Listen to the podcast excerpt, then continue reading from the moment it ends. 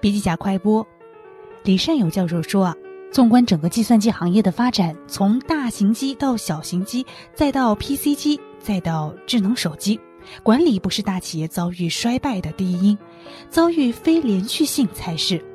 而非连续性的断层期是创业最佳的切入点。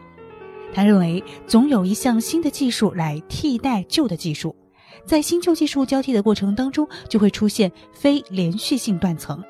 而颠覆式创新就是技术曲线本身的转换，类科学革命中的范式转换。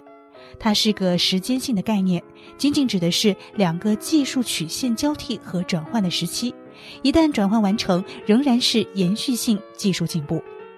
颠覆式创新的本质是结构转换，经济只是价值网结构内的内容。